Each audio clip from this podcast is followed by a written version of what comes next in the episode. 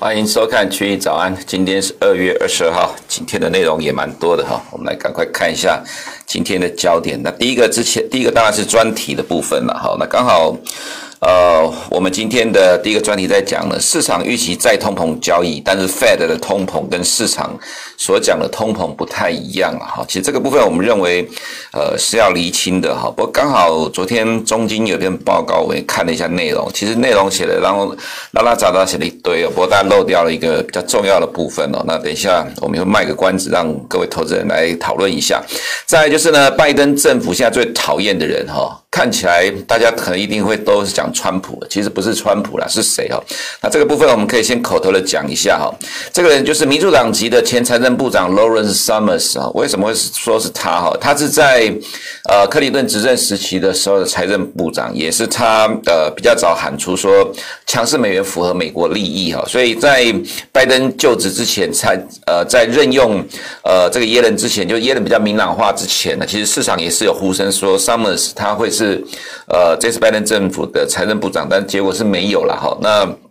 在呃拜登就职之前，他就一直在呃很多的财经媒体写文章，说希望呃美国从事强势美元政策等等之类的东西啊。那所以呃耶伦上任时候提到说不支持弱势美元了哈。那呃在最近哈呃这个 Summers 不断的在讲说，拜登政府不应该推出一点九兆美元纾困案，美国经济将会过热，那财政赤字会暴增，美国将在明年被迫升息哦。那我们看到上个礼拜呃礼拜五的时候，Fed 因为在这个礼拜二跟三呢，Fed 要在国会做半年度的货币政策报告，这个证词已经提早在上个礼拜五 Fed 网站上公布了哈。那其实这里面主要的主题大致上就是呢，要用强力的政策支撑美国经济，还有一个都就是淡化市场对通膨的预期哈。那我们还是强调啦，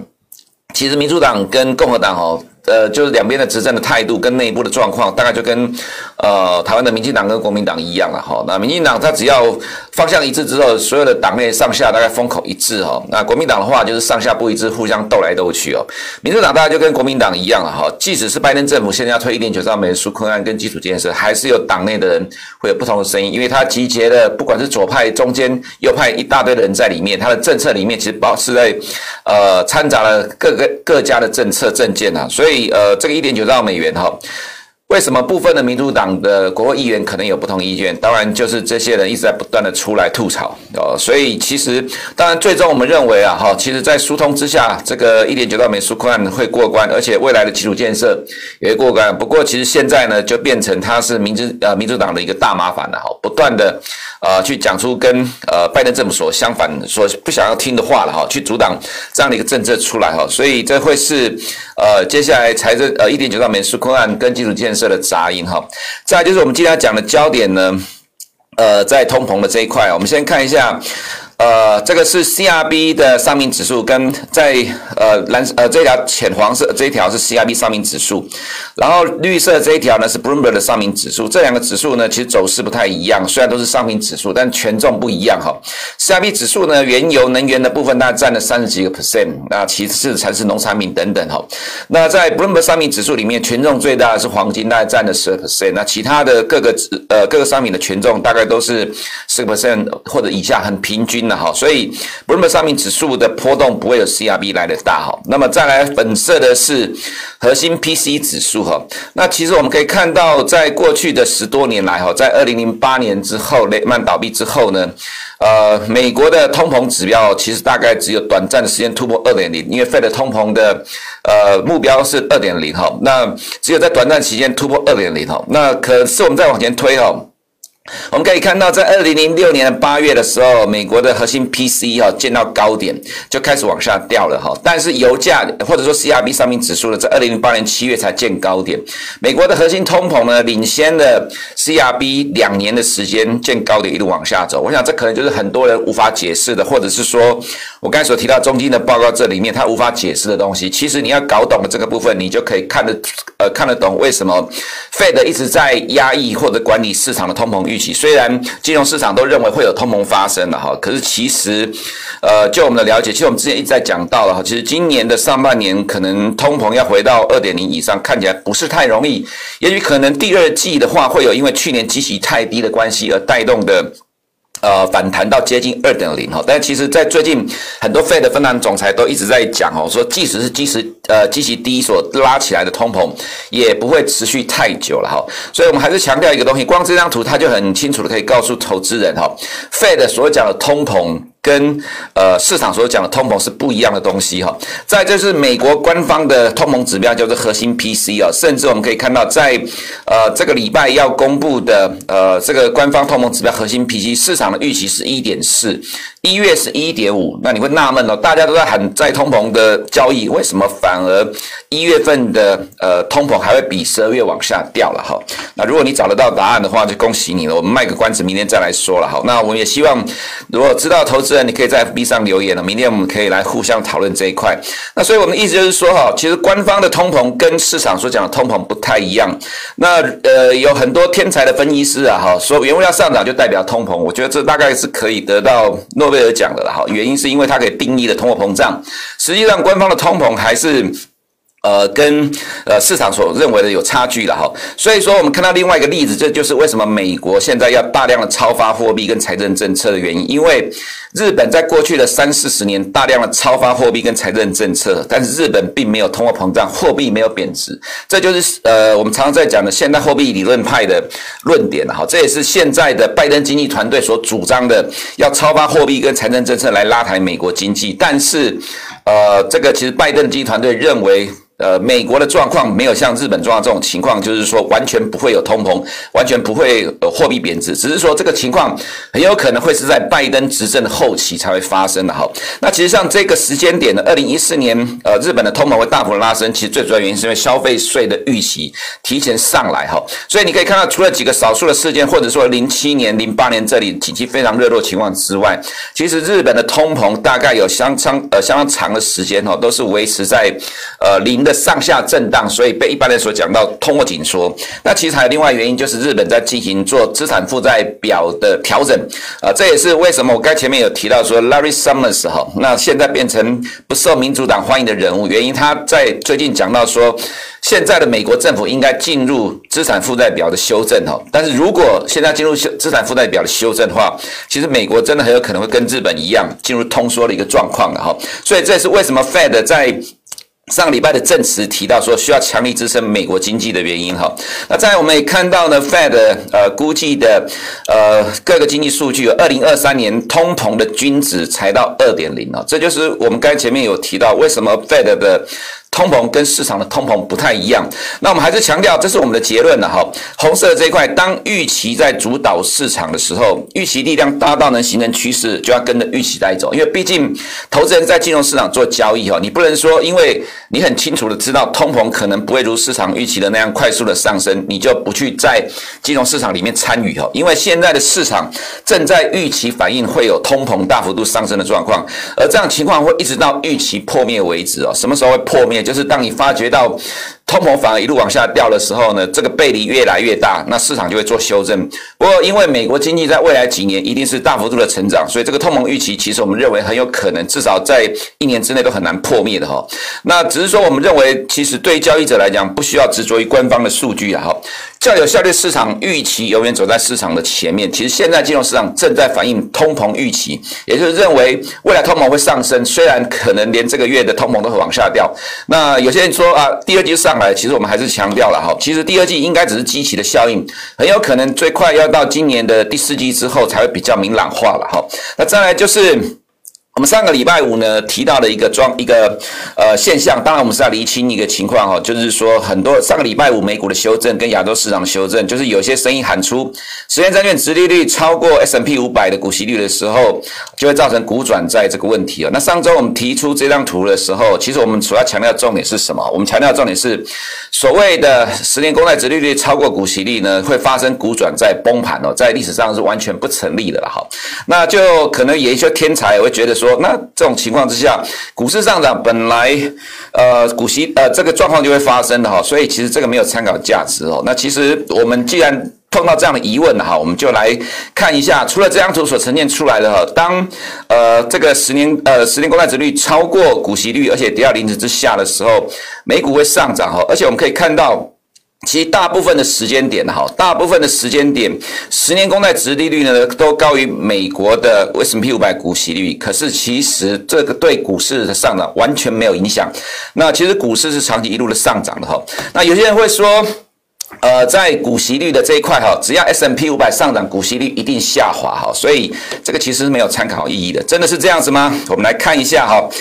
粉色的这一条是 S&P 五百的股息率了哈，那绿色这一条是债券值利率。呃，蓝色呃黄色这条是 S&P 五百。如果刚刚的说法是成立的话，那么为什么在美股上涨的时候，S&P 五百的股息率却是维持持平缓步上涨的一个状况？或者是说，在两千二零一零年之后呢，即使 S&P 五百持续的上涨，可是美国的 S&P 五百股息率却长期的在两个 percent 上下的波动，小幅的波动，而不是持续快速的往下走。其实我们刚才前面也提到哈，其实在这个过程，这个过程。里面它其实是一个很明确的状况是什么？十年公债殖利率上涨的速度幅度远超过股息殖利率下滑的速度哦。其实这在美国历史上常发生的状况啊。我们要讲这个东西，只是要告诉投资人哦，其实这张图只是跟投资人讲，股转债这种情况呢，在美国金融市场完全是不存在的，没有发生，所以投资人不用担心。这个是要告诉投资人，上个礼拜美国股市修正就是短期的杂音的干扰而已了哈。那为什么美国的股市上涨，反而股息率在往上走高，或者只是？持平而没有如某些分析师所提到会往下掉呢？如果投资人有兴趣的话，可以去 study 一下这个部分。如果你可以在 FB 正确的回答的话，我们再来继续讨论的哈。再就是看到本质的焦点，本周 FED 国会半年度的货币政策报告，Powell 听证会证词在上个礼拜五已经公布了哈。那这里面内容主要就是淡化通膨的预期，跟为经济提供强有力的支撑哈。再来是。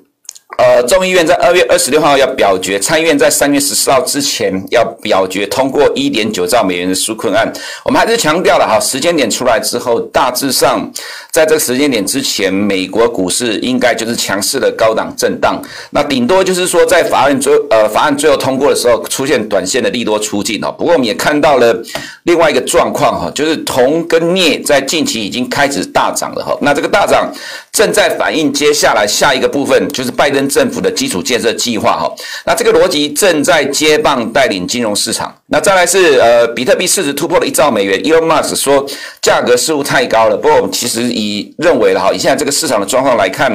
呃，Elon Musk 把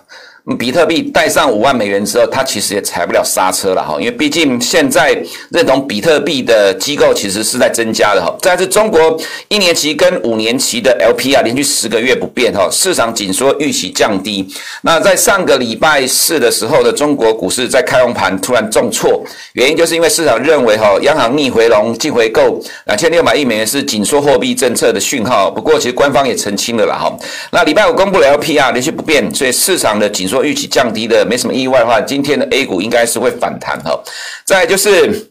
呃，晶圆代工、面板、低润等等了哈。其实今天媒体的这个主要点都在产业的缺货、价格的上涨哈。其实我们看到上个礼拜五的外资大卖超，在台股部分，我们认为只是短线的调节了，因为毕竟基本面实在好到爆哈。自己在这是在台湾的科技产业，要说现在就见到高点，我们觉得还早，顶多只是短线的筹码面的调整而已哈。我们看一下上个礼拜公布的几个经济数据哈。那主要国家的二月综合 PMI 来看哈。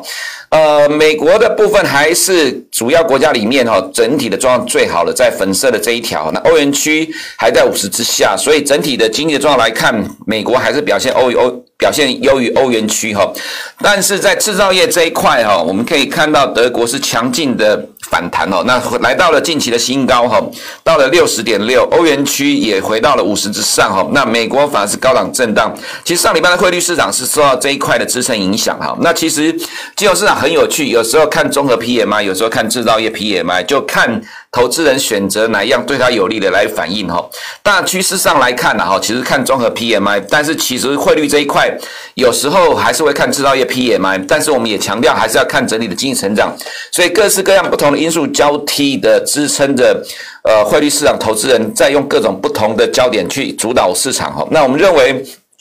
上礼拜的汇率市场在欧元这一块，它就是反映了二月的制造业 PMI。那另外的澳币跟纽币这些就是反映哈同业的大涨。所以其实原物料货币的上涨呢，它其实让美元的主体之路的确会拉得再更长一点了哈。不过当然随着市场的通膨预期或者是美国经济回升的话，其实汇率市场呃还是呈现了美元中期的主体震荡的走势哈。我们先看一下另外一个数据是成屋销售，也是在历史的高档附近啊，就是也就是美国的经济状况仍然是。是非常的亮丽抢眼哈，那比特币的话，呃，这个因为它每天都有交易，昨天涨了一点四五 percent，刚才在亚洲盘的时候，我们看到还是涨了三个 percent 啊，这个我们刚才有提过，其实 Elon Musk 说贵的，但是恐怕他也踩不了刹车哈。再是看到呃，巴菲特的持股是上个礼拜美股震荡的主因呢，这是他持股的细项的部分，我们其实是挑几个重点来说明哈。那苹果不是全部卖出了哈，苹果还是巴菲特最大的持股比例的公司哈，只是减少了六个 percent，所以。Apple 的股价上个礼拜五的呃上个礼拜的下跌就是短期的反应一下。那 Apple 呢？呃，对不起，博客向海瑟薇买进了 Verizon 哈，跟这个呃这个服务保险商威达信哈。那还有 Chevron 这一块了哈。其实我们觉得，因为比例其实真的不高啦，你可以看到这个比重真的很低。好，所以说其实影响有限，对整个投资组合来看，只是说上个礼拜市场的焦点都在 S 三 F 的报告，所以我们也来看一下巴菲特到底有哪些动态。那严格来讲，Apple 只是短线的减持而已。其他新增的部分，呃，其实比例很低了哈，所以参考就好了。哦，这也是一样哈，在巴菲特持股的检讨的部分，再看到美股哈，呃到，道琼的话，因为高盛跟 JP Morgan 都再创新高哈，都上涨了一 per 一个 percent 以上。最主要原因就是美国的债券殖率持续的上涨，推升了金融股哦。所以，呃，上礼拜的道琼收平盘，但是我们觉得就是强势的高浪震荡哈。那这个部分我们可以看到。纽约的铜哦大涨了四点三六 percent，LME 的镍呢涨了二点三个 percent，这是干嘛呢？在反映拜登的基础建设计划引发了基本金属的上涨，这就是前面所提到一堆的东西引发了所谓的再通膨交易的预期了哈。不过我们还是强调，原物料的上涨，它就是原物料上涨，是不是会反映到 Fed 官方所在意的通膨指标？那是未必的哈。毕竟其实在历史上，就是前面也看到了，在二零零六年提前两年见高点哈，原物料到了二。零零八年在见高点，它的差距在哪里？投资人可以自己去找答案哈。那所以说，其实，在目前的金融市场，在美股这一块。再通膨交易是 OK 的啦，我们认为投资人就朝这个方向来做，等到这个预期到最后真的没有发生再说了哈。至少你必须现在搭上这个浪潮。那市场的焦点转向了什么？原物料相关的股票，上面是美呃 US Steel 美国钢铁涨了五点二九 percent，下面是美国铝业涨了九点五个 percent。左边这是我们观察的一些的美国原物料公司哈，其实在过去五天涨的幅度都不算小。好，投资人可以留意一下市场的焦点正在转向了。这也是我们前面所提到的哈，这个其实由基础建设接棒带领金融市场相关的类股哈在走强哦，投资人要高度的关注这一块。S M P 五百的话小跌哈，那科技股就有呃狭幅的震荡，普遍都还是震荡整理啦。所以呃，生技股的反弹让上个礼拜五的纳斯达大型股跌的情况之下，其实反而纳斯达没有跌，还是小涨的哈。我们认为这三大指数都还是高高档的强势震荡。那十年公债殖率呢持续上涨，反映。美国的经济成长预期还有基础建设计划，三十年公债也是一样哈。那美元就变成了，因为上礼拜五的 PMI 还有原物料货币大涨，所以呃再次拉回整理，这个足底的。呃，过程可能会花更长的时间哈，我想可能投资人需要去留意一下，它可能不会很快的往上走，而是持续的不断的反复横向的震荡。那欧元就会反向的震荡走势。黄金的话，随着殖率上涨，头部形成了。我们今天忘了放呃放上原油哈，不过原油这就是因为呃德州的关系，炼油厂的需求很没有办法很快的开出来，所以短线涨多之后的拉回。玉米的话呢，出口销售报告。呃，是在市场的预估值下缘哈，所以市场不满意就造成了回档。那其实中期的基本面没什么太明显的改变了，所以变成是震荡的时间要拉长哦。黄豆的状况也是一样。那在呃亚洲市场的部分来讲哈，港股是震荡了，不过我们认为这个震荡大概就是狭幅的整理哈，因为看到中国官方的澄清之后，那么 A 股可能在本周就会开始陆续恢复呃缓步震荡垫高的走势，这个也有利于港股的部分，所以暂时的震荡整理。而已哈，那么 A 股的话，反而外资大买了九十五点五亿的人民币，这个有助于上周的 A 股礼拜五走呃走稳的哈。那这是上个礼拜五公布的中国的基准利率 LPR 一年期的维持在三点八五，五年期的维持在四点六五部分哦，所以。中国官方是宣示了维持了呃货币政策中性的状况，并没有紧缩了哈。所以其实我们认为，